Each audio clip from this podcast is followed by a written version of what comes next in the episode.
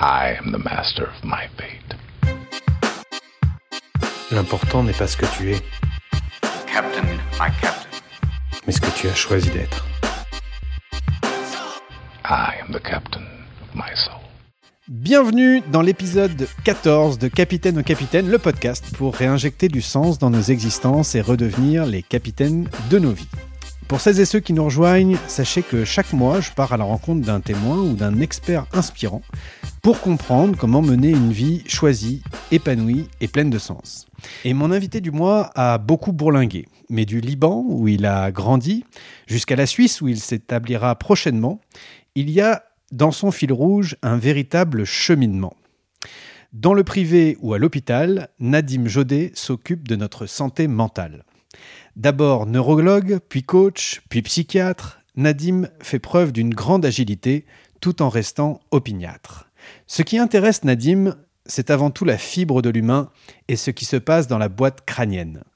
Il cherche à soigner les troubles des autres et comprendre ce qu'il y a dans la sienne. Car la particularité de Nadim, outre son humilité, c'est de continuellement chercher du sens, conscient que sur la route de soi, nous ne sommes jamais arrivés.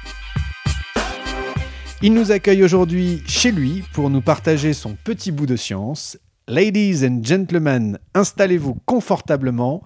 C'est parti, on commence. Bonjour Nadim. Bonjour Baptiste. Merci de, de me recevoir ici, euh, chez toi. Tu es encore en Corrèze pour quelques, quelques jours avant de, de partir euh, en Suisse euh, prochainement. On se connaît depuis presque un an. euh, ouais, ça va Mhm. bientôt faire un an. Oui. D'abord grâce aux réseaux sociaux. C'est toi qui as repéré le projet. Tu étais venu faire ta synthèse et puis tu as demandé à être recontacté. Donc euh, euh, voilà. Et puis on a échangé. Et puis je crois que dès notre- nos premiers échanges, on a tout de suite senti des, des atomes euh, crochus euh, mutuels. Et du coup, euh, bah, tu es venu passer un week-end à la maison il y, a, un petit bout de temps, et puis on a appris à se connaître. Et puis, bah, tu, m'as, tu me fais l'honneur aussi de, de- faire partie de ce que j'ai appelé le, comité de supervision des capitaines. Tu vois, mon manque de parfois de confiance en moi me mène à m'entourer de, de- d'experts variés pour, pour m'assurer que les solutions apportent une, une vraie valeur. Donc, pour cet intérêt, puis pour nos différents échanges off, merci déjà pour tout ça. Et puis, bah, c'était tout naturellement, du coup, que je souhaitais euh, t'inviter pour euh, rendre cette discussion euh, disponible à celles et ceux qui sont en questionnement, en transition, en route vers eux-mêmes. Ça te va? Ça me va très bien. J'ai prévu deux parties. La première partie, évidemment, qu'on parle de santé mentale, comment la préserver, euh, comment euh, réagir lorsqu'on sent un tiraillement euh, intérieur. On appelle ça une dissonance, mais on y reviendra. Comment éviter que l'élastique ne lâche euh, et qu'on se le prenne en pleine pomme, Comment on peut euh, agir avant ça? Et puis, euh, particulièrement, avec ton, ton passé de neurologue, j'aimerais bien qu'on creuse ce sujet du stress dont on parle beaucoup actuellement. Et puis, dans une deuxième partie, si tu es OK, on s'intéressera à ton parcours, mais aussi à tes réflexions, les questions que tu te poses, les doutes que tu rencontres, tes, tes recettes personnelles pour cultiver cette notion de sens qui nous est si chère à tous les deux. J'ai envie de rentrer dans le vif du sujet, Nadim. Euh, c'est quoi être en bonne santé mentale? C'est une euh, vaste question. Euh, c'est probablement une association. D'abord, je ne dissocie pas la santé mentale de la santé physique. On est, on est un tout. Et dissocier d'un côté la santé mentale et de l'autre côté la santé physique, c'est comme, pour paraphraser le, titre d'un livre d'un neurologue qui s'appelle Antoni- Antonio Damasio, c'est l'erreur de Descartes qui pensait qu'il y avait la raison d'un côté et les émotions de l'autre. On n'est pas dissociable. Donc santé physique, santé mentale, ça va de soi. C'est quoi être en bonne santé mentale? C'est un petit peu une la palissade, c'est ne pas souffrir de maladie mentale. C'est se sentir serein, se sentir euh, bien dans sa peau. Euh, ne pas être en souffrance au sens euh, très large euh, du, mot souffrance. Hmm. Il y, a, il y a plusieurs degrés, hein, du coup, parce qu'on peut aller jusqu'à des pathologies que tu peux traiter d'ailleurs, euh, j'imagine, jusqu'à la psychiatrie, où là, on est, on est vraiment... euh, alors, toi, t'aimes pas parler de pathologie, t'aimes bien parler de troubles, euh, mais des troubles très, voilà, très, très, très présents, très intenses. Mais j'imagine qu'il y a une différente graduation un petit peu dans ces troubles. C'est pas je suis en santé mentale Oui, ou je ne le suis pas. Tout à fait. C'est un continuum entre la, la santé mentale euh, et physique parfaite et les troubles qui nécessitent une prise en charge euh, médicale, au sens Mm. médical du terme, il y a tout un continuum de souffrances plus ou moins handicapantes, plus ou moins euh, qui interfèrent plus ou moins avec le quotidien, qui empêchent d'avancer. Qu'est-ce qui fait, je me faisais la réflexion, qu'est-ce qui fait, on, est à une époque où on bénéficie des meilleures conditions de vie que l'humanité ait connues. Euh, on est lové dans un confort euh, matériel euh, sans précédent. On n'a pas connu de guerre sur notre sol, en tout cas depuis 70 ans. On travaille plus 12 heures par jour dans les champs. Pourquoi on parle autant aujourd'hui de, santé mentale? Pourquoi on constate, ou en tout cas on ressent une, dégradation de la santé mentale dans notre société occidentale? Il y a certainement beaucoup de raisons. D'ailleurs, euh, une idée me passe par la tête que je partage euh, pendant que tu disais qu'il n'y a pas eu de guerre. Euh, De façon enfin, surprenante, c'est pas aussi tranché que ça, mais c'est pas pendant les guerres qu'on constate le plus de troubles mentaux, c'est après les guerres. Ouais. Et, et donc, on est peut-être dans une situation où on a le, le confort, le luxe, peut-être, je mets beaucoup de guillemets, pour se poser des questions. Ça ne veut pas dire que lorsque ce n'est pas le cas, il n'y a pas du tout de troubles mentaux. Hmm. Mais en tout cas, aujourd'hui, on, prend le temps de soigner euh, des troubles euh, qui seraient parus peut-être secondaires euh, en, en période de guerre, par Mm. exemple. C'est peut-être aussi le- le- l'essor des, des- des différents outils ou technologies qui nous permettent aujourd'hui d'être un peu plus conscients. De, de- Le stress, on savait pas trop ce que c'était avant. euh, Oui, certainement. Euh, Et puis, ce qui est remarquable aussi euh, et à souligner, c'est que euh, on a les troubles mentaux qui vont avec l'époque qu'on Mm. vit. Il y a des troubles mentaux qui, je, je prends l'exemple de l'hystérie. Aujourd'hui, c'est un terme qu'on n'emploie plus, mais l'hystérie, maladie au sens que Charcot a, a décrit, n'existe quasiment plus aujourd'hui. C'était une maladie de l'époque et aujourd'hui, l'époque comporte son lot de troubles, de maladies, pour employer ce, ce terme, et de, et de souffrances. ok. Comment on prend soin euh, au quotidien de sa santé mentale? Difficile question. Si c'était aussi facile, on Ah, Mais serait pas, pas, dit là. que ce serait facile. euh, on serait pas là en train de- d'en d'en discuter. Il n'y a pas forcément de, de réponse ou de recette à appliquer. Il y a quelques pistes de, de réflexion. En tout cas, c'est plus comme ça que je, je vois les choses. Euh, comment on prend soin de sa santé mentale? Euh, D'abord, et surtout quand on sent que ça ne va pas, euh, même si on se pose la question, on a des doutes, ne pas hésiter à demander de l'aide parce qu'on n'y arrive pas forcément tout seul, même si beaucoup de personnes le pensent. Mais les faits montrent que euh, ça va mieux quand on est aidé. Tu me disais que c'était presque l'étape la plus importante quand on parle de santé mentale, c'était l'acceptation que quelque chose la- ne va pas. La prise de conscience. Parce que si on a une jambe cassée, euh, bah, on est obligé de constater qu'on a une jambe cassée, c'est évident. La santé mentale, c'est peut-être moins facile à détecter. C'est pas si évident que ça. Euh, je un petit détour par la neurologie, notamment où il y a des maladies dont un des symptômes est ce qu'on appelle anosognosie, A privatif, noso maladie, gnosie connaissance.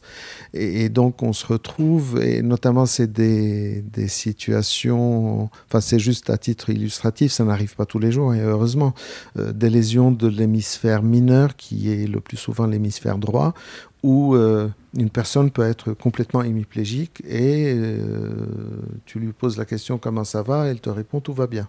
Elle n'est même pas consciente qu'il Hmm. y a la moitié de son corps qui...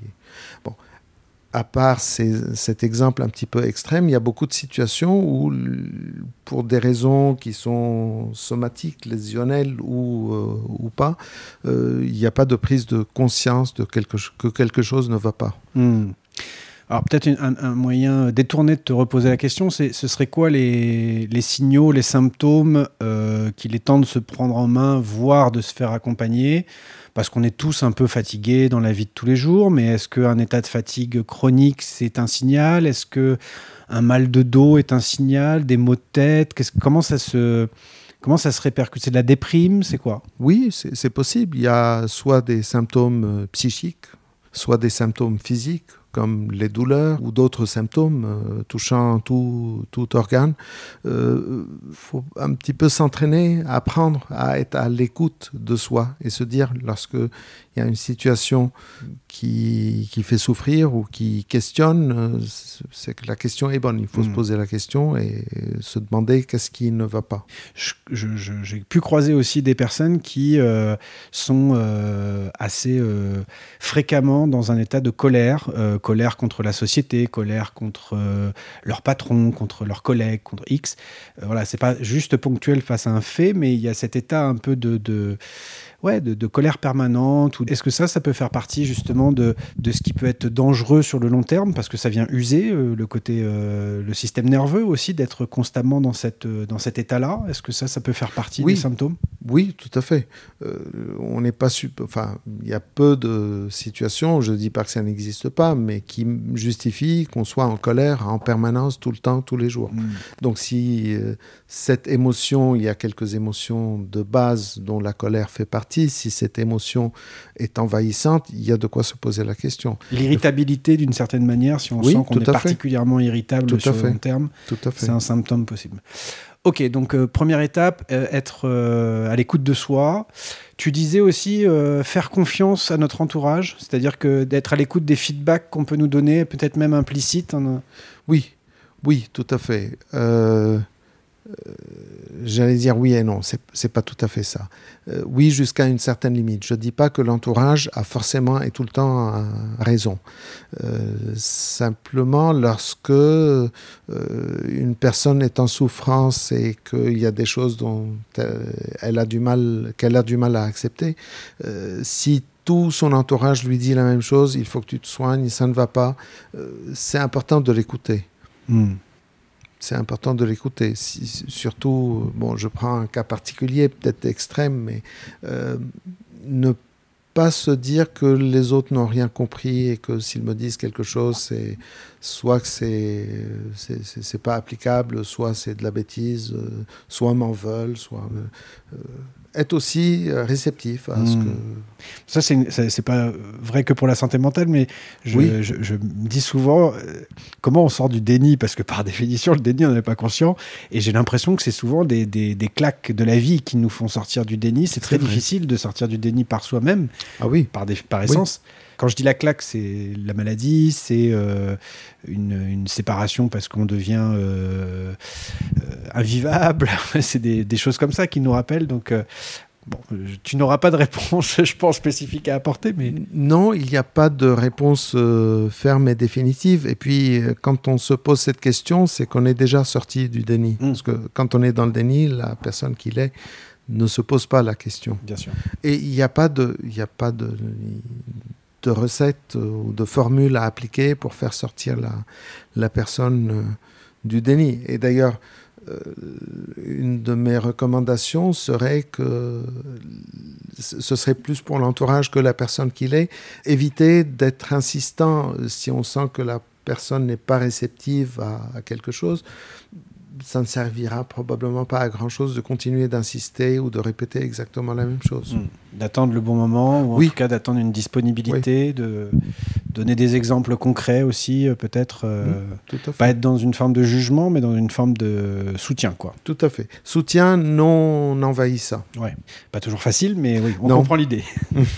Euh, est-ce que, est -ce que la mauvaise santé mentale touche une partie particulière de la population ou est-ce que euh, vraiment on y est tous sujets à part égale, euh, indépendamment de nos conditions de vie, de nos tempéraments, de nos personnalités, de nos...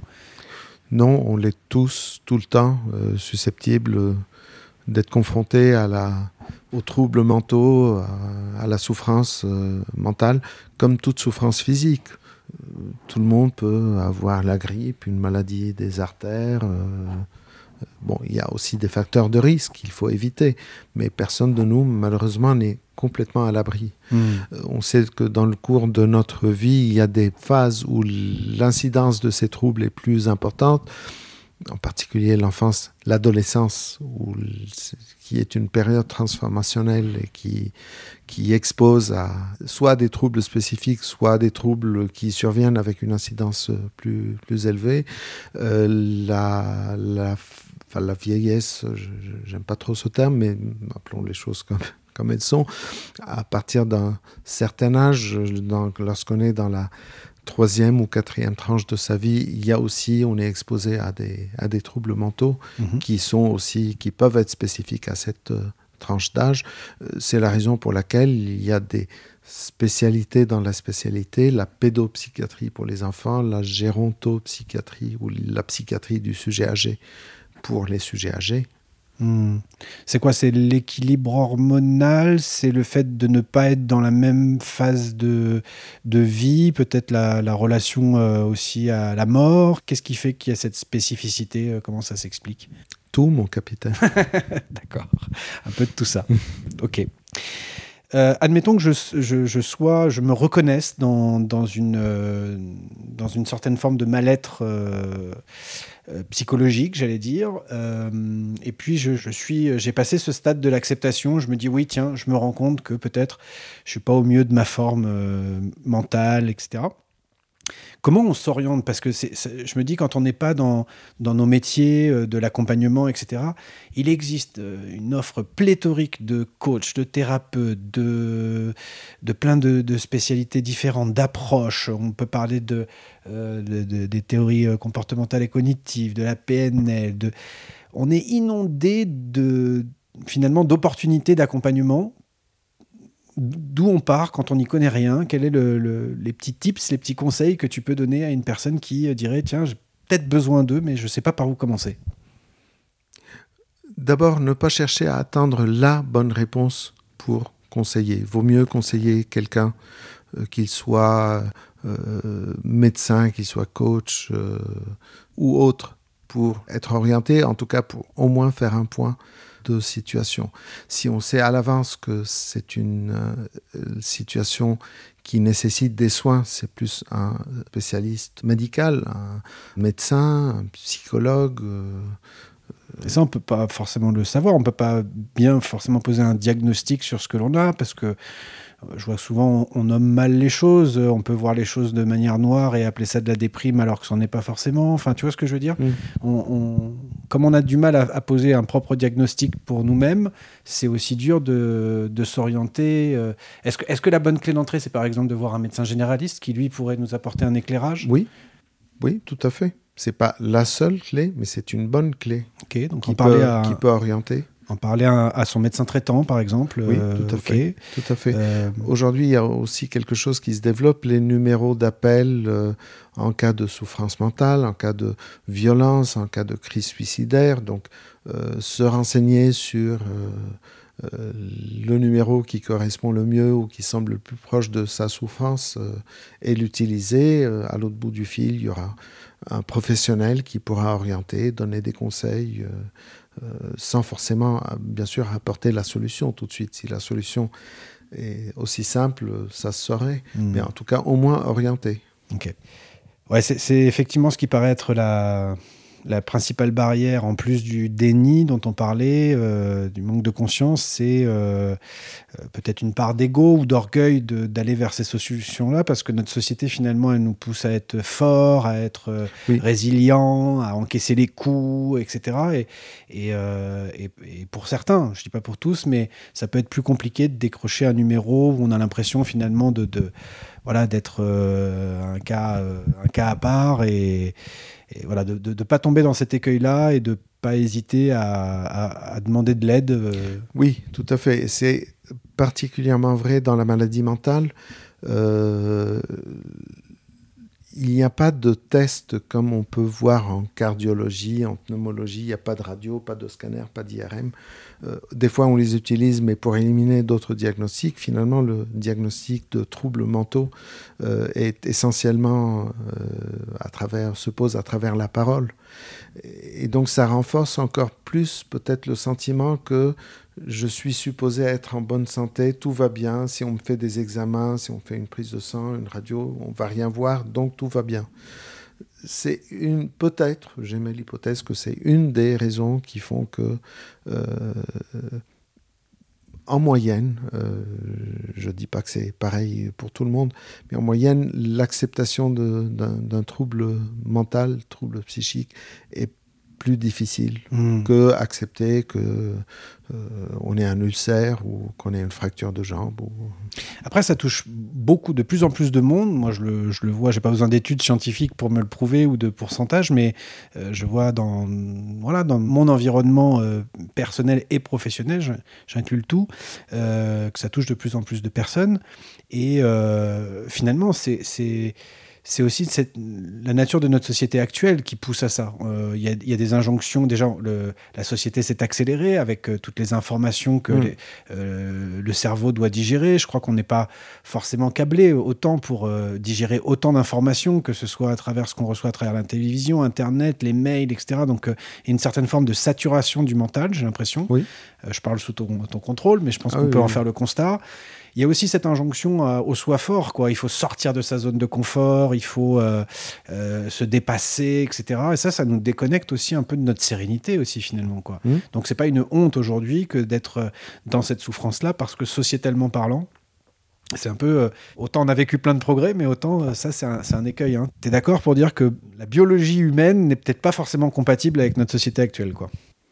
Je, ne suis pas sûr que ce soit une question de compatibilité ou pas, mais en tout cas, c'est vrai, je suis entièrement d'accord avec ce que tu dis, l'accélération, l'hyperpression qui est souvent mise euh, euh, dans différentes situations, le travail euh, en est une, ça n'aide pas. Ça, ça, ça va pas dans le sens de l'accomplissement de soi une des approches que j'aime bien, c'est des fois la contradiction entre euh, les besoins, les intérêts individuels et les besoins sociétaux. Aujourd'hui, on pousse beaucoup dans le sens d'un épanouissement individuel, euh, mais peut-être qu'on pousse beaucoup parce que la pression dans le sens de l'intérêt collectif est plus importante. euh, qu'avant. Et ça devient problématique lorsqu'il y a conflit entre les deux, lorsqu'il y a une contradiction entre les deux. Et je me dis que bah, quand il y a contradiction entre les deux, si on veut garder la santé mentale, c'est faire en sorte, faire tout le possible pour donner la priorité à l'individu. Hmm. J'ai l'impression, parce que quand on parle de santé mentale, euh, bien sûr, euh, il y a plein de conseils liés à la, à la nutrition, à la qualité du sommeil, à, à des choses euh, aujourd'hui avec l'essor de la méditation, de, de, voilà, de, de prendre soin aussi de son... Mais j'ai l'impression aussi que c'est cette fameuse dissonance cognitive dont je parlais en introduction, c'est-à-dire l'écart entre ce que je pense, ce que je ressens et ce que je fais, quoi. Ça, c'est un autre facteur de, ce tiraillement là entre mes pensées, mes émotions et mes, mes actes du quotidien. Est-ce que ça, c'est des, personnes qui sont plus dans euh, en, en cohérence avec eux-mêmes? Ça, c'est un autre facteur, un autre déclencheur d'une mauvaise santé mentale? Possiblement, oui. D'autant plus que toutes ces injonctions, tu as employé le bon terme, ça devient injonction lorsque ça devient il faut faire ceci, il faut faire cela, il faut faire de la méditation. C'est très bien la méditation. Mais si j'ai en- pas envie de faire de la méditation, une- on me dit qu'il faut absolument faire de la méditation et je m'oblige à le faire, je suis pas sûr que j'en tirerai un bénéfice. euh, je- J'en tirerai le meilleur bénéfice si j'entends tout ce qui est dit autour de la... Je prends la méditation comme exemple. J'entends tout ce qui est dit autour de la méditation, je vois ce qui répond à mes demandes et puis je le fais en sérénité. euh, et pas parce qu'il faut. Il ne faut pas tomber non plus dans Ouais, euh, l'écueil Il y a inverse. formes parce que ça convient pas forcément. C'est Oui, pas forcément exactement. facile pour tout le monde. En tout cas, la Exactement. méditation. Moi, le premier, je suis pas un grand expert. Par contre, ce que j'ai compris, c'est que euh, ça se musclait de remettre euh, son, son cerveau un peu au point mort, d'arriver à, à reprendre le contrôle de ce qui se passe dans, Oui, dans, tout à dans nos pensées, quoi. C'est- très bien, oui, exactement. Ça permet de se recentrer sur le présent, ça permet aussi, ça aide au lâcher prise. Euh, on est trop souvent tiraillé entre le passé qui n'est plus et le futur qui n'est pas encore, mais finalement on passe à côté du présent. Mm. C'est un outil extrêmement puissant. Je ne dénigre pas la méditation, Non, non, non, loin je- de là. C'est quelque chose que, que j'essaie, euh, dans la mesure du possible, de pratiquer à titre, à titre Mm. Mais un état personnel. contemplatif peut. euh, Mais je je- m'évade en regardant un beau paysage et en pensant à rien, finalement, euh, a le Exactement. même effet. Pas, Pas tout, à fait. le même effet. Enfin, la, la contemplation d'un paysage peut être méditative. Si tu te déconnectes complètement, tu te, tu te ressentes sur le paysage, c'est une forme de méditation. Enfin, euh, que les orthodoxes de la méditation me pardonnent parce que c'est pas vraiment de la méditation, mais c'est une façon de se centrer sur le présent, de regarder le beau paysage, d'en profiter à fond, d'oublier les soucis de la veille, de ne pas penser aux soucis de demain. Euh, oui, c'est méditatif. C'est- un, un gros ennemi, je trouve, c'est les pensées qui tournent en, en boucle, ça, dont on n'arrive plus à sortir. Oui. J'associe beaucoup ça, peut-être de mon expérience personnelle, mais euh, un côté euh, obsession, obsessionnel. À un moment donné, on, on- on vient tourner autour d'un problème et on, on est en boucle, quoi, euh, Mm. vraiment. Et, et peut-être que justement des exercices tels que la méditation, euh, Oui, ça permet de déconnecter ce, ce cyclotron qui se met en place dans la tête. t'aimes bien cette image du cyclotron, Oui, l'accélérateur de particules. l'accélérateur de particules. Ça tourne de plus en plus vite, et plus ça tourne vite, plus ça tournera vite. Donc il faut trouver un moyen d'arrêter. Enfin, Un autre, euh, on a un peu plus de recul maintenant par rapport à tout ce qui s'est passé euh, au moment de cette pandémie, euh, avec beaucoup d'impact sur la santé mentale. On en a parlé pour bah, les étudiants. Tu parlais des jeunes, pas forcément adolescents, mais en tout cas des de ceux qui étaient euh, en études et qui sont voilà, qui sont retrouvés du jour au lendemain euh, isolés, de la même manière que certaines personnes âgées sont retrouvées euh, isolées. On a beaucoup parlé sur l'instant de, de- des traumatismes que ça avait pu créer. On en parle beaucoup moins aujourd'hui parce qu'une actualité en, chasse une autre. Mais est-ce que ce genre de, de traumatisme-là, quand on, quand on vit quelque chose, la perte d'un proche, etc., est-ce que c'est ponctuel ou est-ce que ça peut laisser des traces sur notre santé mentale Est-ce que le temps fait son office et que on est résilient et on revient à notre état de départ Ou est-ce que des gros traumatismes, on doit vraiment s'en s'en préoccuper et les, et les prendre à, à bras le corps? Non, ça peut laisser des traces euh, à long terme. Euh, c'est pas que juste une discussion philosophique, mais moi je pense qu'on revient jamais à son état de départ. Euh, forcément, ce qui s'est passé euh, Oui. euh, s'inscrit et on continue d'avancer. Euh, mais ça peut, en fonction de quel type d'exposition, quel est le traumatisme qui a été perçu ou vécu euh, euh, dans ce contexte. Il y a une entité qu'on appelle les troubles stress post-traumatiques. Quand on, a des, expériences traumatiques où on est exposé par exemple à la mort, on est confronté soi-même à ce, cette situation, ça peut créer des troubles qui persistent longtemps, Hmm. pas que juste dans le décours immédiat de, de l'exposition. La bonne nouvelle, c'est que ça se soigne. Hmm. Est-ce que tu as des informations justement par rapport à ça, de, de- de savoir comment, euh, comment ces personnes qui ont été euh, traumatisées par ces épisodes-là, euh, comment elles vont aujourd'hui? Est-ce que c'est c'est résolu ou est-ce que c'est juste qu'on n'en parle plus? Mon avis passera forcément à travers les quelques personnes euh, que je connais, euh, notamment à titre professionnel. Aujourd'hui, j'ai l'impression qu'il y a beaucoup de choses qui se sont qui se sont améliorées. Je dirais que les traumatismes, en tout cas, je réponds uniquement à travers mon expérience professionnelle. Je n'ai pas la prétention d'apporter une réponse universelle, mais les situations s'améliorent. Par contre, j'ai le sentiment qu'il y a encore une certaine sensibilité. Euh, la vague n'est pas encore complètement passée. Lorsqu'on évoque le sujet, lorsqu'on évoque une nouvelle vague de Covid, lorsqu'on évoque une nouvelle campagne de vaccination, C'est réactif. tout de suite, on, ouais, on sent que ça, ça réactive certaines choses. Pour prendre soin de la santé mentale, il y a, il y a plein de différents angles, différentes euh, approches, différentes disciplines très complémentaires les unes des autres. Toi, je sais que tu es assez attaché à ce qu'on appelle les TCC, les théories euh, comportementales et cognitives. Oui. Est-ce que tu peux nous en dire un mot pour ceux qui ne connaissent pas euh, Qu'est-ce que c'est et pourquoi, pourquoi ça, parmi tout ce que tu connais par ailleurs, pourquoi ça a tes faveurs? Euh, J'apprécie euh, et je les pratique parce que je trouve que c'est opérationnel, qu'on voit que c'est quantifiable. Il y a des échelles pour mesurer les symptômes qu'on soigne, les objectifs, l'atteinte d'objectifs qu'on se fixe. Comment tu définirais, peut-être avant de, de rentrer Les- là-dedans, comment tu définirais les TCC euh, Les TCC, il y a donc c'est les thérapies cognitives. et Thérapie, oui, j'ai dit. oui. cognitive et, et comportementale. Euh, il y a eu plusieurs vagues, je ne vais pas rentrer dans les, dans les vagues. Euh, le principe est de partir d'un symptôme sans forcément chercher à le rattacher à une maladie.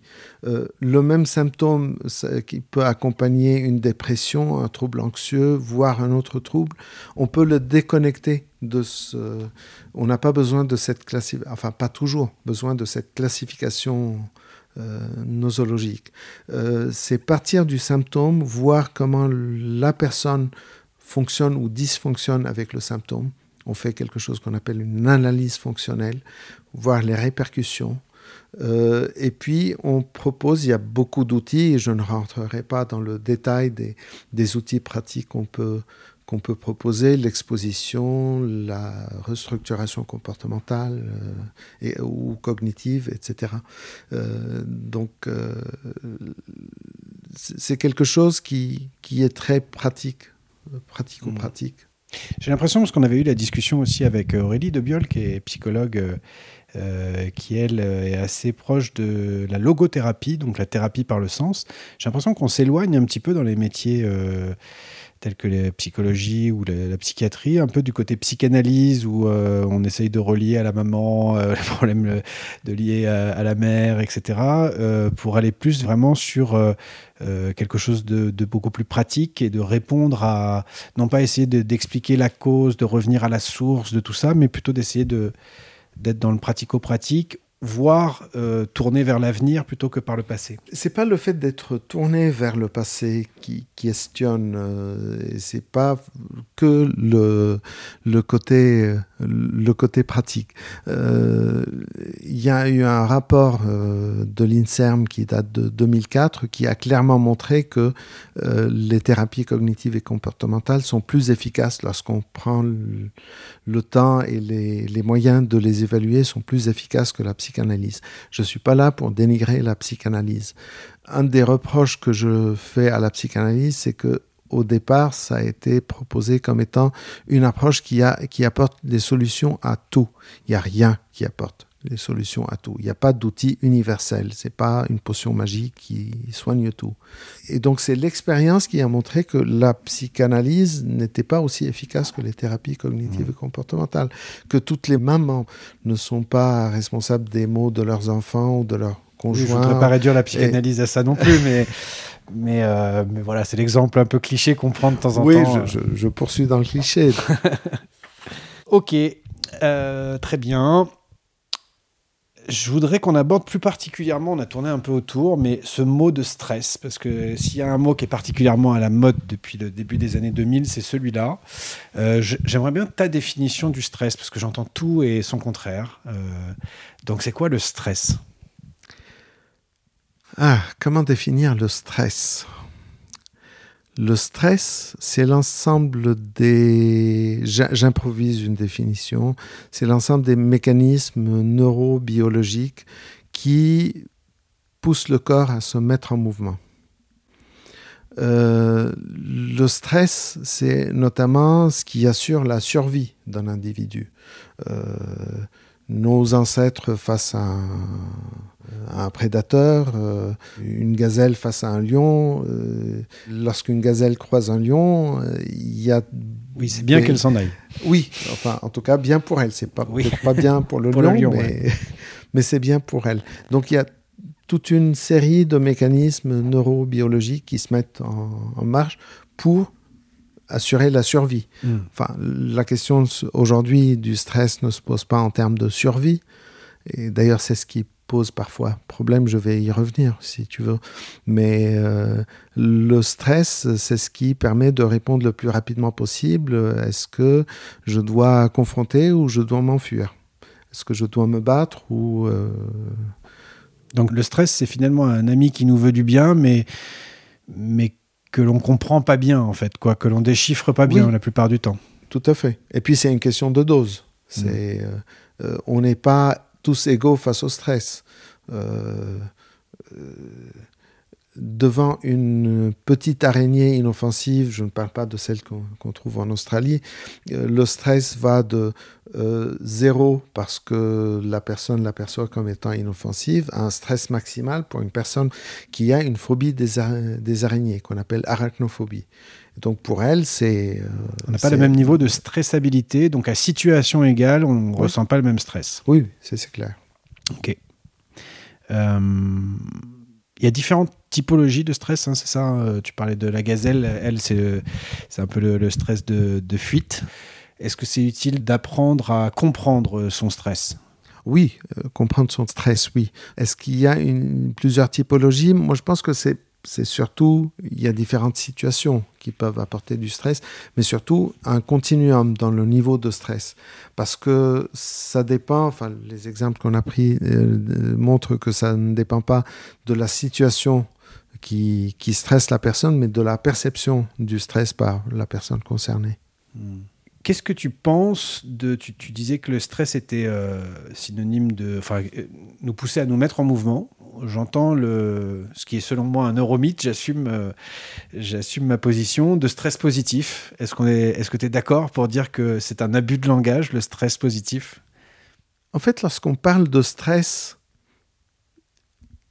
je pense que c'est sous-entendu qu'il qu'il commence à être négatif. Moi, j'emploie pas beaucoup le terme, ça, c'est mon avis personnel, le terme de stress positif. Euh, un stress positif, c'est une situation où on ne perçoit pas de stress, euh, lorsque quelqu'un euh, se lance dans un marathon, les mêmes, les mêmes mécanismes se mettent en, marche, celles qui vont mobiliser l'énergie et les ressources du corps, etc. L'adrénaline, tout ce qui va avec, on- dont on parle beaucoup. Et donc, ce qui, ce qui aide la personne à avancer et qui est bien content d'avancer dans son marathon, marathon ou autre, peu importe, c'est pas du stress. Le tout est le niveau de, de stress au sens très large du terme par rapport à la situation qui le provoque. Lorsqu'il y a un décalage, ça devient du, du- du vrai stress. Ouais. Donc, si, si je récapitule, euh, donc le, le stress est un messager. Euh, c'est bien d'apprendre à, à connaître notre, euh, nos sources de stressabilité, Mhm. parce qu'on n'est pas tous égaux. Donc, qu'est-ce qui m'apporte du stress? Est-ce que c'est les imprévus? Est-ce que c'est lié à mes valeurs? Est-ce que c'est par rapport à un manque de confiance en soi, peut-être? Enfin voilà, d'essayer de décortiquer un petit peu ça. Euh, L'idée que le stress est, est pas forcément rationnel. Euh, effectivement, s'il y a une voiture qui nous, qui nous fonce dessus, c'est- plutôt euh, euh, rationnel. hein. Il y a une vraie raison pour laquelle on doit se, se mobiliser. Mais parfois, on crée nous-mêmes notre propre stress par rapport à des choses qui sont irrationnelles. Tu prenais l'exemple de l'araignée, par exemple. Elle est inoffensive, il n'y a pas de danger. Mais c'est nous qui venons le, le projeter. Tout à fait. Et euh, c'est aussi, troisième point que tu as évoqué, c'est aussi une question d'intensité. C'est-à-dire que le, le stress à petite dose peut nous pousser à, à avancer, à sortir, à nous dépasser. Mais quand il devient euh, plus, plus intense, il est, euh, il est démobilisateur, il nous fait perdre nos- notre potentiel finalement. Donc voilà, de surveiller le niveau d'intensité. Et il y a aussi un stress ponctuel qui est lié à une situation précise. Et puis il y a, il y a cet état de y stress des- chronique. oui, hein. C'est peut-être ça aussi à surveiller. Tout à fait. Mm. Tout à fait. C'est les stress, euh, en particulier les stress liés à des situations. On parle beaucoup de stress au travail. Alors pourquoi, pourquoi on parle Parce que j'ai dans, dans la tête l'image de, de, de Charlie Chaplin, les temps modernes, tu sais, quand il serre les boulons, il y avait. Je dis pas qu'il y a plus de pénibilité aujourd'hui, je parle globalement dans notre société euh, tertiarisée. Euh, on est quand même sur des métiers euh, beaucoup plus intellectuels euh, dans, dans la main. Pourquoi le Oui. stress est, est- est autant. pourquoi, pardon, le travail est autant source de stress Ben, aujourd'hui? si c'est intellectuel, ça ne veut pas dire que c'est moins pénible. Hmm. On a déplacé la pénibilité à quelque chose de, de peut-être plus psychologique. quoi. Sans forcément la déplacer. Elle était peut-être là, mais on la voyait pas beaucoup parce que c'était beaucoup plus de, du travail physique. Auparavant, c'était moins euh, intellectuel euh, derrière un ordinateur en télétravail euh, euh, que, que, que maintenant. Donc, c'est pas vraiment déplacé le stress, c'est de nouvelles situations qui peuvent être génératrices de, de stress, qui peut être significatif. Et puisqu'on est sur cette thématique du, travail, on parle aussi beaucoup de, bonheur au travail, de QVT, les qualités de vie au travail. Euh, je pense que le monde de l'entreprise a pris conscience un petit peu de ces... euh, J'allais dire de cette dérive ou en tout cas de cette vigilance à avoir par rapport au bien-être. Euh, comment tu juges dans, l'absolu un petit peu ces, tentatives euh, On voit des choses un peu risibles des fois, tu sais, de mettre des M&M's et puis un baby-foot pour que les gens se sentent mieux, mais sans aller jusqu'à dans cette caricature-là. Qu'est-ce qui est efficace Qu'est-ce que voilà, qu'est-ce qui te semble utile pour euh, pour avoir un environnement de travail sain? Beaucoup de choses, beaucoup de choses. D'abord, je ne suis pas sûr qu'il faille idéaliser le travail. Aujourd'hui, une des injections, c'est euh, se réaliser à travers le travail, euh, euh, s'éclater au travail. C'est pas toujours le cas. Et si c'est pas le cas, c'est ok. On a un travail parce que c'est comme ça que la la société est construite, parce que c'est la manière de chacun de contribuer à, la société, à, la- apporter son, son grain de sel. Donc, moi, je ne vais pas dans le même sens que ceux qui disent que euh, faut se réaliser. Euh, Le problème, c'est que si on retient ce critère, ça laisse euh, de côté pas mal de personnes qui n'ont pas pu trouver un travail où elles se réalisent complètement. Et c'est OK, il n'y a pas besoin de se réaliser. Si on y arrive, c'est bien. Si on vit de sa passion, c'est très bien, c'est une chance. Mais il ne faut pas en faire la norme. Il ne faut pas que ce soit Espérer applicable, que- ouais. espérer que ce soit le cas pour tout le monde. Mm. Espérer que tous ceux qui sortent de chez eux le matin vont aller passer une journée, de, vont aller s'éclater pendant la journée et rentrer le soir en disant on aurait préféré avoir des journées de travail plus longues. Je, je pousse le Mm. trait, mais c'est c'est un petit peu l'idée.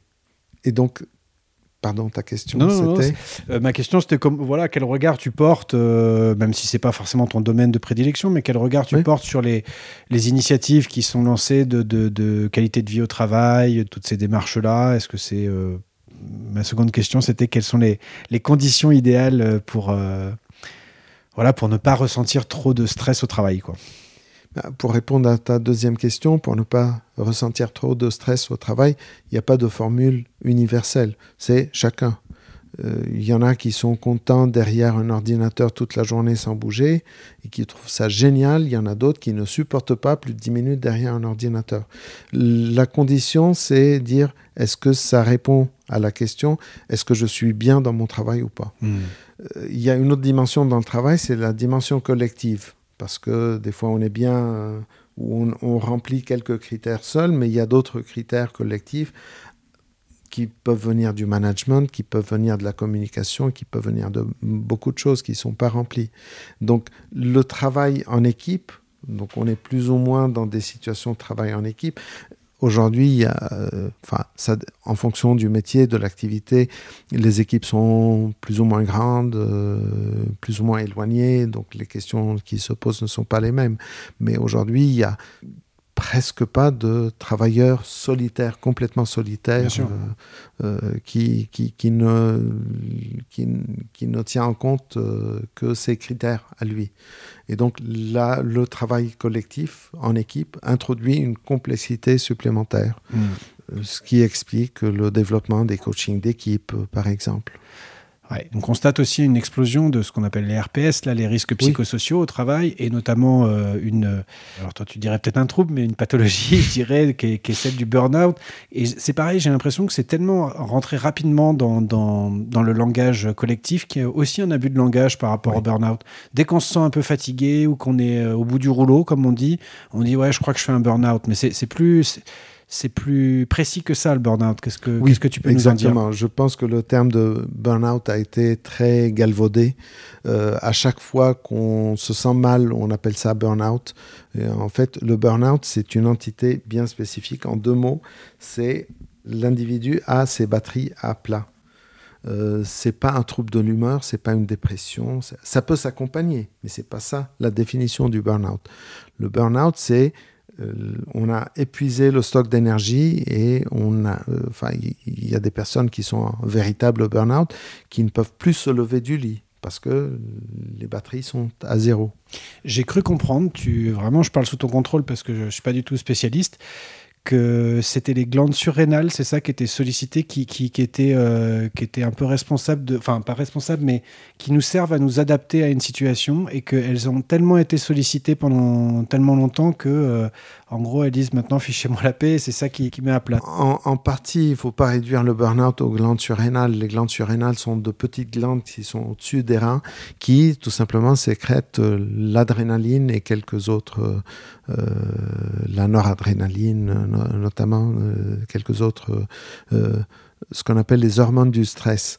non, il ne faut pas réduire le burn-out, absolument pas, parce qu'il y a d'autres choses beaucoup plus complexes au niveau cérébral qui entrent en, ligne de compte.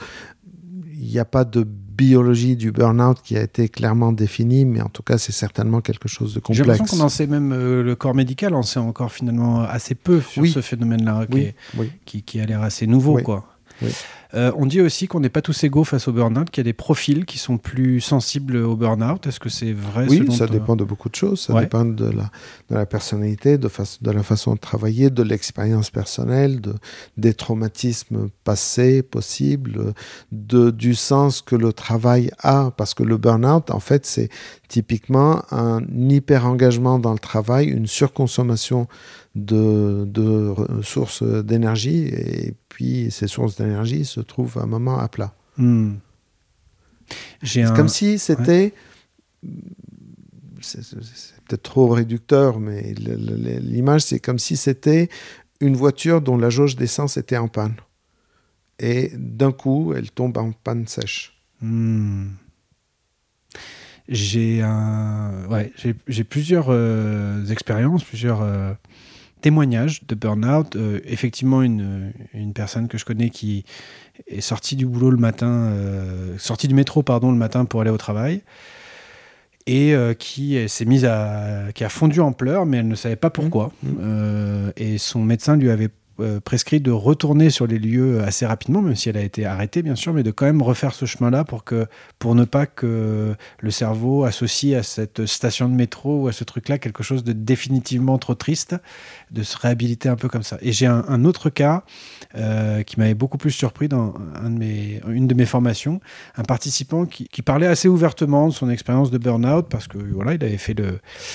Il s'en était remis et il disait, je lui disais, c'était quoi les symptômes? Il dit, bah, effectivement, j'avais un peu de. Enfin, je me sentais fatigué euh, à la longue, quoi. C'était pas juste j'ai mal dormi et je me lève fatigué.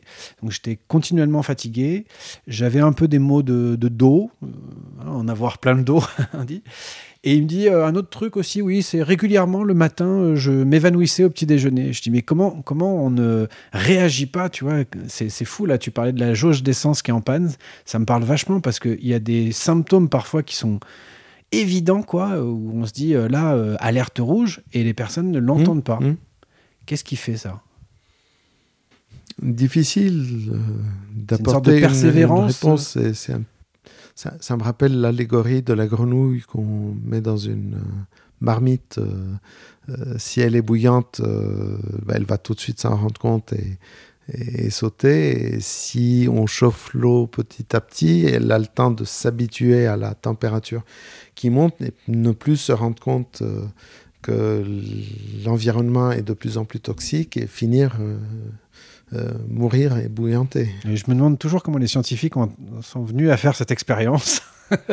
Honnêtement, je ne sais pas si c'est une expérience qui a été faite ou si Ouais. c'est une allégorie. Ouais, Mais ouais. bon, c'est suffisamment parlant, Oui, je oui. l'adopte sans l'avoir Donc c'est vérifié. Donc, les risques psychosociaux, il faut pas du tout associer le burn-out aux risques psychosociaux. Le burn-out, c'est une partie. On peut être en dépression à cause du travail. Ça rentre dans le cadre des risques psychosociaux. Enfin, on peut euh, le mettre dans ce contexte. Il y a d'autres symptômes. Il y a des maladies somatiques qui peuvent euh, être classées sous euh, risques psychosociaux. Le burn-out, c'est une parmi d'autres. Une partie. C'est c'est souvent aussi multifactoriel, non? C'est pas que le boulot. En général, c'est Oui, c'est Oui. souvent que c'est. oui. Il y a plusieurs raisons, quoi. C'est Oui. c'est- c'est pour ça que c'est difficilement qualifiable aussi de, de maladie professionnelle parce qu'on s'aperçoit souvent que c'est un contexte général qui fait que tombe là-dessus. Oui, euh, on parle aussi des burn-out euh, parentaux. Ouais. Les parents qui n'en peuvent plus parce que les enfants ou l'enfant pose problème, ils sont épuisés. Hmm. Oui, oui. Et puis, euh, on est un tout. On n'est pas un autre individu quand on rentre chez Bien soi sûr. euh, que quand on est au boulot. C'est la même personne, le même vécu, la même personnalité, dans des contextes différents. Donc oui, euh, pour ça, je suis à fond dans une approche systémique en disant que c'est pas juste, euh, il faut pas, regarder une situation juste à travers un angle étroit, mais élargir le plus possible, la Mm. mettre dans un contexte euh, global. Sans rentrer trop dans les détails, moi je retiens cette euh, allégorie de la jauge d'essence qui, est- qui est en panne, ça, ça, me- ça me parle très fort. Euh, et puis on en revient un peu aux conclusions de ce qu'on disait euh, en ouverture sur la santé mentale en général, essayer de d'écouter nos proches, de demander de l'aide, de sortir de, de cet état de déni justement, puisque Mhm. notre jauge, on peut plus trop lui faire confiance. Très bien. Est-ce que l'anxiété, c'est pareil que le stress? Quelle différence on fait? Ça, ça se rejoint beaucoup à un niveau biologique. C'est pas tout à fait la même chose. C'est pas tout à fait la même chose, même- si ça se recoupe au niveau neurobiologique. L'anxiété, c'est une peur sans objet. Quand je suis dans la rue, je vois une voiture arriver, j'ai peur. Et j'ai bien raison d'avoir peur parce qu'il y a, il y a une bonne raison d'avoir peur Hmm. quand je suis dans la rue, il n'y a rien du tout et je suis j'ai peur ou je suis anxieux à l'idée qu'une voiture pourrait arriver et m'écraser alors que je n'en vois aucune, ça c'est de l'anxiété. D'accord. Est-ce que, euh, est-ce que ça se soigne? Oui. je, je dis ça, je fais un clin d'œil euh, très affectif à, à ma mère, parce que euh, s'il y a bien une personne anxieuse que je connais, euh, voilà, elle, a 70 ans, ça a un vrai impact sur son sommeil. Comment on remuscle ça? Parce que c'est toute sa vie, finalement, elle a euh, euh, projeté de ce qui pourrait nous arriver, comme beaucoup de mamans font hein, aussi, mais pas que pour ses enfants, mais même professionnellement, dans la vie de tous les jours, de projeter de qu'est-ce qui pourrait arriver, quels seraient les scénarios. Alors, ça certainement une certaine forme d'utilité hein, pour se préparer à. Par contre, quand c'est quand c'est trop important chez certaines personnes, bah, ça peut devenir contre-productif pour le sommeil, pour son état de bien-être euh, mental, Mhm. etc. Est-ce qu'on doit accepter ça, faire avec, ou est-ce qu'il y a des Non. exercices? Est-ce que qu'est-ce qu'on peut faire? Il n'y a pas d'a- Écoute d'exercice. bien, maman. hein, là, c'est pour toi. hein. Bonjour madame.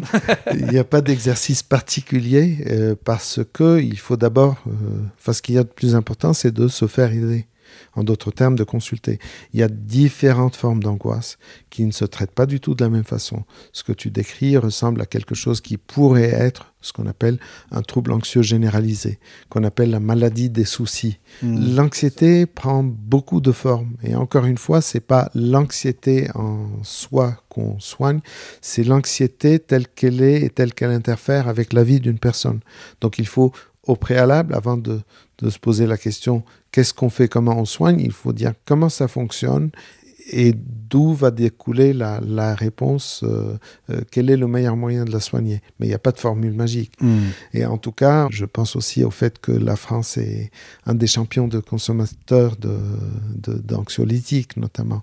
T'as t'as une, t'as une explication à ça? C'est- C'est surprenant, non Euh, Est-ce que c'est notre état d'esprit, notre culture qui, qui, qui fait ça? Est-ce que c'est l'industrie euh, Enfin, comment on explique ça? C'est probablement plusieurs choses. Euh, sans doute une dimension culturelle. alors, la part de l'industrie, je ne sais pas, euh, mais qui n'est pas écartée par défaut. Euh, le système de soins, il y est peut-être pour quelque chose. euh, On dit que les Français sont jamais contents, etc. C'est- lié à ça? C'est culturel, tu crois? Caricatural, mais Ouais. c'est- peut-être pas faux au fond. Il n'y a peut-être pas de fumée sans feu. Je ne pense pas que ce soit juste lié au fait qu'ils sont jamais contents. On est des rebelles, c'est pour ça. ok, bon, pour boucler sur le sujet, euh, il y a un nom de spécialiste quand on est particulièrement anxieux euh, que l'on peut consulter, euh, qui est spécialisé un petit peu dans cette euh, anxiété euh, généralisée, là. Euh, bah, un psychiatre ou un psychologue. D'accord. Très bien. Euh, euh, je crois qu'on a fait le tour, en tout cas, des questions que je voulais te poser par rapport au, au stress. Euh, ah si, il y avait cette, euh, cette histoire de l'éco-anxiété, puisqu'on était sur l'anxiété, Mm. qui est, qui est une- encore Oui, une nouvelle une forme, j'allais dire. oui. euh, voilà. Est-ce que tu as des, voilà, une vision particulière par rapport à ça? Est-ce que c'est est -ce c'est spécifique et que ça se, ça se traite différemment ou finalement c'est juste une déclinaison de ce qu'on a dit précédemment par rapport au stress Non, ça se traite pas différemment. Ça rejoint ce que je t'ai dit au début, que les troubles sont liés au contexte. Donc Mm. c'est une, une anxiété contextuelle. Aujourd'hui, on dit que euh, depuis quelques années, c'est la première fois où on, on se dit que l'avenir pour nos enfants ne sera pas meilleur que celui qu'on a vécu, ce qui n'est peut-être pas tout à fait faux, euh, pas forcément vrai non plus, pour rajouter à l'ambivalence. Mais euh, en tout cas, c'est la question est réelle. La réponse que chacun apporte, il y en a qui qui sont dans les actions précises pour essayer de Mhm. changer les choses et qui, qui peut générer de l'anxiété chez, chez d'autres personnes. Mais c'est pas une anxiété, euh, une nouvelle entité nosologique euh, euh, Oui, oui. euh, complètement qui se traite contextuel, quoi. de façon différente. Oui. Ok. Pour boucler sur le chapitre du stress, je retiens qu'en fait, le, le- le meilleur remède au stress, puisque c'est sa fonction, c'est de nous mettre en mouvement. Donc, quand on se sent sous stress, slash anxieux, etc., le meilleur moyen, ça reste, euh, au- au-delà de fait de se faire aider ou de, soutenir si c'est plus euh, profond, mais en tout cas, euh, de manière ponctuelle, euh, la meilleure réponse au stress, c'est l'action, c'est ça? Ça peut, c'est pas la seule, mais c'est pas la seule action. Mais ça, euh, se mettre en mouvement, par exemple, euh, ne pas s'arrêter devant une, une anxiété, mais euh, l'affronter, affronter une anxiété, c'est beaucoup plus utile pour la faire disparaître que l'éviter. Ok. Euh, donc, oui, ça c'est le... donc oui. Et Peut-être l'écueil à ne pas faire, c'est juste euh, reg- regarder ailleurs et le rester dans l'évitement, quoi. Oui, exactement. L'évitement, c'est ce qu'on appelle un renforcement négatif. C'est-à-dire, plus on évite et plus ça légitime la place de, de l'anxiété ou de, du stimulus anxiogène et plus ça va augmenter l'anxiété. C'est un petit peu le reproche, c'est pas le seul, c'est un petit peu le reproche aux médicaments. Hmm. Quelqu'un qui a tout le temps un comprimé euh, sur lui pour le prendre en cas de stress, c'est de l'évitement.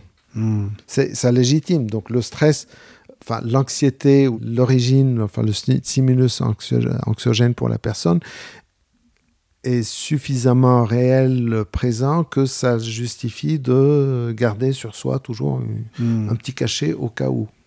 Pas mettre des stratégies d'évitement en place, mais plutôt essayer de traiter l'origine, quoi. Oui, éviter l'évitement. Éviter l'évitement. Euh, J'ai Oui, juste un commentaire à rajouter. Euh, c'est pas lié à une partie particulière, mais euh, entre le normal et le pathologique, c'est un continuum. Euh, Il n'y a pas de limite nette, bien précise entre normal et pathologique. Et c'est un livre qui est publié, j'ai j'ai oublié le nom de l'auteur, une thèse de médecine des années 40, le normal et le pathologique. Et je trouve qu'il est extrêmement pertinent. Euh, qu'est-ce qui est normal, complètement normal, qu'est-ce qui est pathologique, qu'est-ce qui est entre les deux? hmm. Moi, je fais partie de ceux qui, qui sont convaincus que c'est un continuum. Très bien. Sans transition, j'avais quelques petites questions, euh, j'allais dire en vrac comme ça, euh, à te poser. Euh, tu t'es formé au coaching à HEC, si je me souviens bien. Depuis, notamment depuis euh, l'épisode Covid, la pandémie, etc., on voit une, une explosion de, de- du nombre de coachs. Euh, que- quel est le regard que tu portes sur le, j'avais envie de dire le marché, parce que j'ai vraiment le sentiment que c'est devenu un marché, Oui. le marché du coaching. Toi qui es aussi euh, dans la partie médicale, au sens académique du terme, euh, est-ce que euh, voilà, est-ce que la formation est suffisante? Est-ce qu'on peut faire confiance à un coach? Est-ce qu'il y a des, des bons coachs et des mauvais coachs? Euh, Voilà, comment tu vois ça et comment tu pourrais nous, nous aider à, à trouver un peu des repères là-dedans? Parce que j'ai l'impression que de plus en plus de gens sont perdus dans ce- cette masse de coachs qu'il y a. Alors, ce, que je vais te dire ne va peut-être pas aider, euh, comporter des, solutions opérationnelles. Oui, il y a de mauvais coachs et de bons coachs, mais ça dépend. On n'est pas mauvais dans l'absolu ou bon dans l'absolu. Il y a quelqu'un qui peut percevoir un coach comme mauvais parce qu'il n'a pas pu lui apporter la solution, alors qu'une autre personne euh, qui, a, qui a consulté ou qui a fait appel au même coach euh, l'a trouvé fantastique. Euh, comme il peut y avoir ce qu'on appelle de mauvais médecins, de bons médecins, de, moi je m'oppose à cette catégorisation absolue de lui il est bon ou il est mauvais. Non, ça dépend. Il peut être bon dans certains, par certains côtés ou dans certaines situations et être mauvais dans d'autres. Euh, c'est quoi un bon coach? C'est un coach qui aide son client à atteindre ses, objectifs, tout simplement. Alors effectivement, une définition rapide du coaching, c'est une personne qui aide euh, ses clients euh, ou les personnes qui le sollicitent à atteindre leurs objectifs. Il y a plein de types de coaching, coaching professionnel, coaching de vie, coaching euh, sportif, coaching... euh, donc, euh, le fait qu'il y ait tellement de situations qui, qui, peuvent relever du coaching explique aussi euh, cette explosion du, du marché, comme tu l'as comme tu l'as appelé. Et du coup, ce serait quoi? J'avais posé la question à Aurélie de Biol, justement. Ton point de vue m'intéresse aussi. C'est quoi la différence fondamentale entre un coach et un thérapeute? Tel qu'un psychologue, pas forcément un psychiatre, mais Un, un coach, c'est pas quelqu'un qui soigne. C'est pas un soignant. Un thérapeute est soignant, par définition. Un coach, c'est quelqu'un qui accompagne. Et chaque coach met son curseur un positionnement différent. J'ai croisé des, des collègues euh, coachs euh, qui me disaient d'une façon ou d'une autre que lorsqu'elles sentaient la personne en souffrance, euh, elle conseillait tout de suite euh, de consulter, euh, d'arrêter le coaching et de partir sur la partie euh, thérapeutique, de Mhm. consulter un thérapeute, un médecin. On a tous des sensibilités différentes. Moi, par exemple, sans doute parce que je suis médecin au départ et lorsque j'ai pratiqué du, coaching, je me sentais pas mal à l'aise dans ces, dans ces situations, même si je disais que je, dans la situation, je ne suis pas médecin, je ne suis pas soignant, mais je suis coach. Mais je ne sentais pas le besoin d'arrêter le coaching pour... euh, Donc tout dépend de la rencontre entre le coaché, le coach et la sensibilité, la formation, l'histoire du coach. J'ai assisté une fois à une conférence avec euh, euh, quelqu'un qui s'appelle Robert Diltz, qui a donné une, euh, une image que j'ai trouvée extrêmement pertinente du coaching. Il a dit que le coach, c'est un chauffeur de taxi. Quand quelqu'un, quand tu arrêtes un taxi, c'est pas à lui de te dire où il faut aller. C'est à toi de lui dire je vais à tel endroit, lui t'indiquera le meilleur chemin en fonction le plus court, le plus beau, le plus touristique, etc. Donc il y a différents chemins qui mènent au même endroit, mais c'est pas le coach qui dit où est-ce qu'il faut aller. C'est le coaché qui dit voilà, moi je suis là, je veux aller là-bas. Et j'ai besoin de connaître le meilleur chemin. Et je crois que c'est la définition de coach. euh, on en revient au cocher. Oui, exact. Et Oui. on n'est peut-être pas si loin que ça de, Tout à fait. euh, de, de la définition de Robert Diltz. Euh, pareil, sans transition, euh, ça m'intéresse. On on sort un peu de la ligne éditoriale des capitaines, mais tu es dans le domaine de. Tu as une grande connaissance. Je rappelle que tu as travaillé euh, en hôpital, en clinique privée, euh, pour des laboratoires pharmaceutiques. Et puis là, tu t'apprêtes à partir en Suisse. Mhm. Euh, et et j'avais envie de te dire, on en est où du soin français? Parce qu'on en a beaucoup parlé, de la qualité des, enfin, des conditions. Je parle pas du personnel, hein, mais je parle des, des conditions de soins en France. On s'est aperçu qu'on était un peu à la ramasse quand même, qu'on n'était pas prêt en tout cas à, à cet épisode-là, mais qu'on manquait de moyens. Je crois que statistiquement, on a des lits qui, descendent. Enfin, on en est où? J'ai aussi un, un ami qui s'est reconverti à 35 ans par euh, vocation profonde en tant qu'infirmier. Il a choisi les urgences psychiatriques et ça fait à peine deux ans. Il est un peu dégoûté du métier de par les conditions dans lesquelles il doit exercer. On entend plein de cris d'alerte des soignants. Pour autant, ça continue. On en est où du soin en France? Eh bien, ça continue, comme tu le dis. Malheureusement, la situation est difficile. En tout cas, on a le sentiment qu'elle est de plus en plus difficile.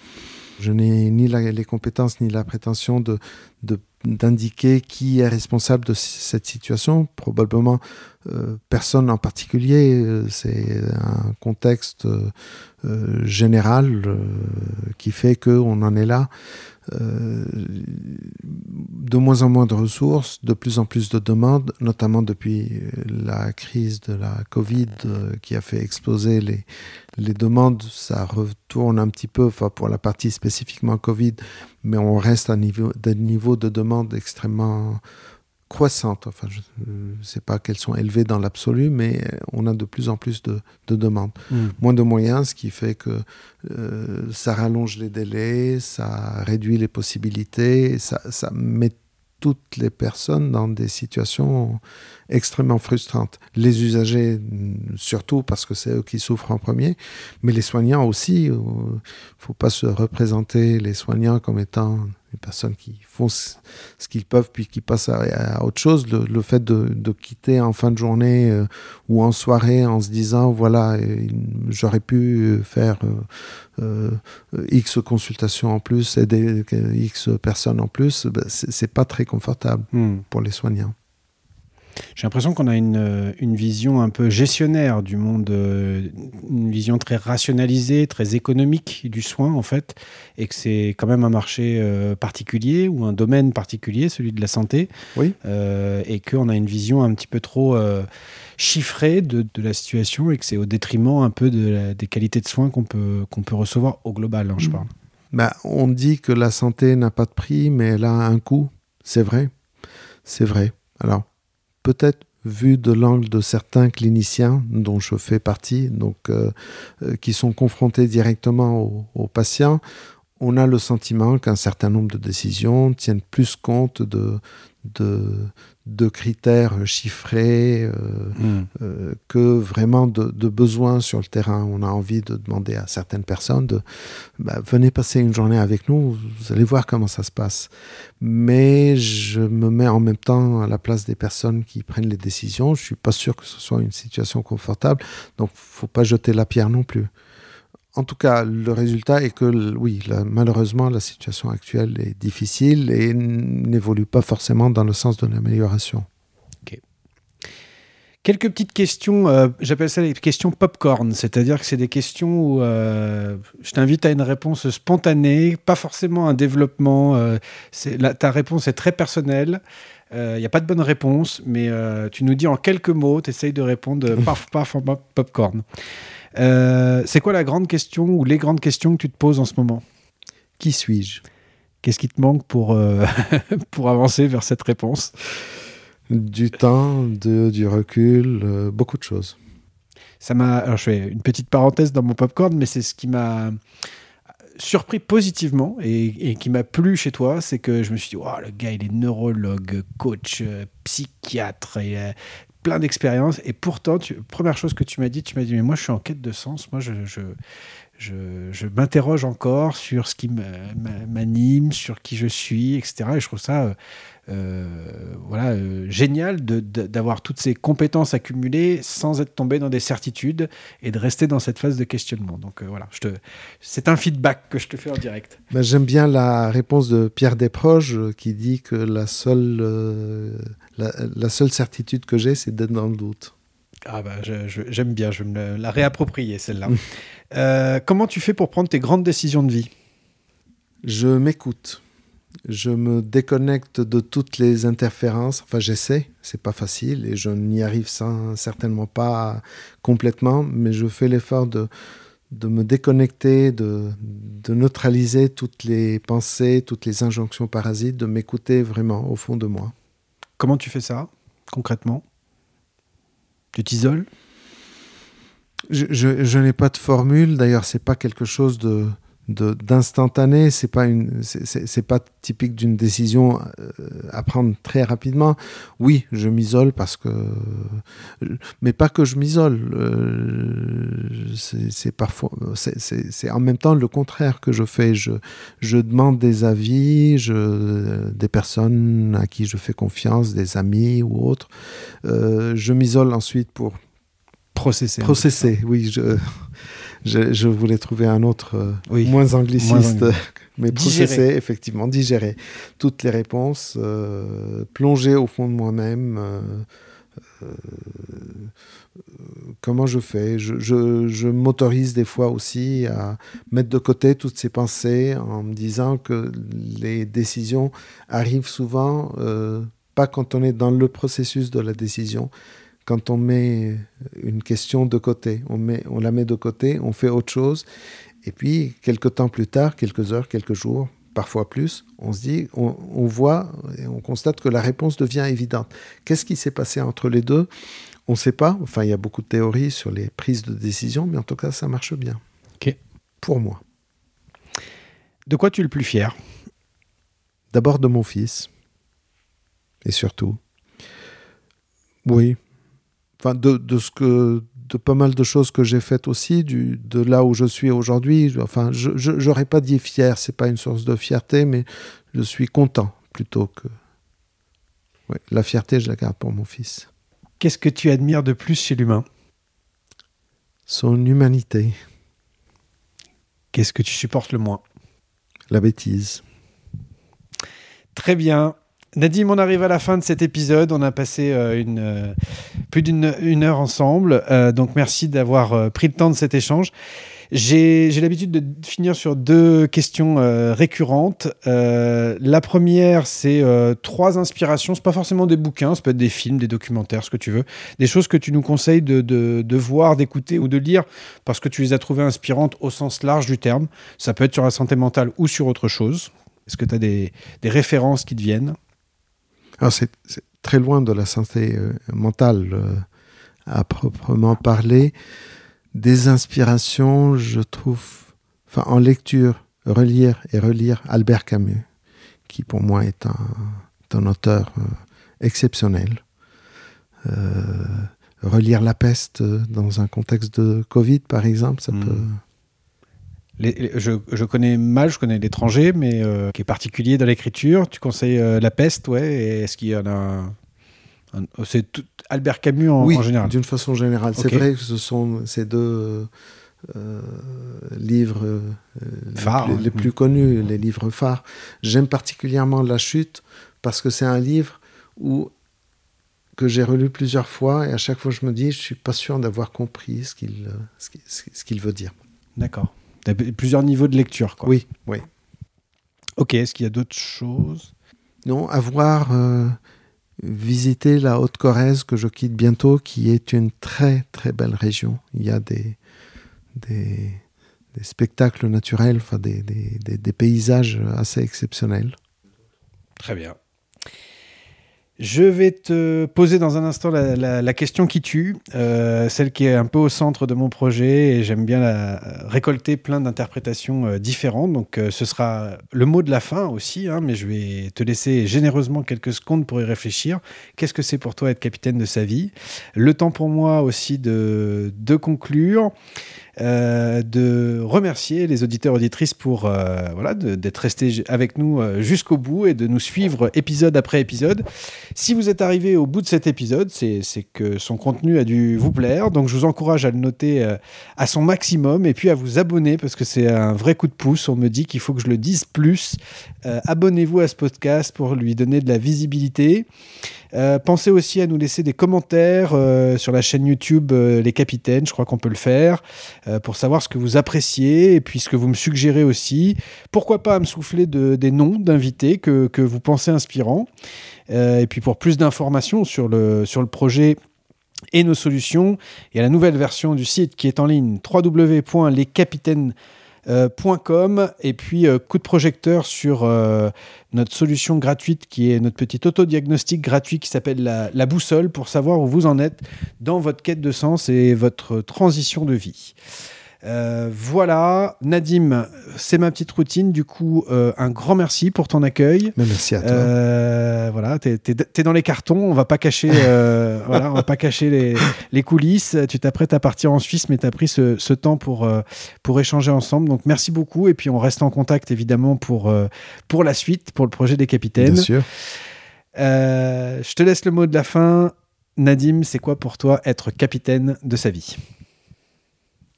Ah, c'est une. Euh, la réponse peut être très longue, mais il y a deux idées qui me viennent. Être capitaine de sa vie, c'est d'abord avoir appris à, à s'écouter, à, se faire confiance, à suivre son intuition, ce qui est loin d'être acquis. C'est pas, ce ne sont pas des compétences qu'on a ou qu'on n'a pas, ce sont des compétences qui se travaillent, qui se développent. Et deuxièmement, c'est une personne qui a réussi à, bien régler les niveaux d'alerte, euh, différents types d'alertes euh, qu'elle a euh, dans sa vie, les alertes pour savoir quand ça va mal, quand il faut changer, ce qui rejoint être à son écoute. C'est comme ça que je vois quelqu'un qui est bon capitaine de sa vie. Merci Nadim Jodet. Merci Baptiste Marin.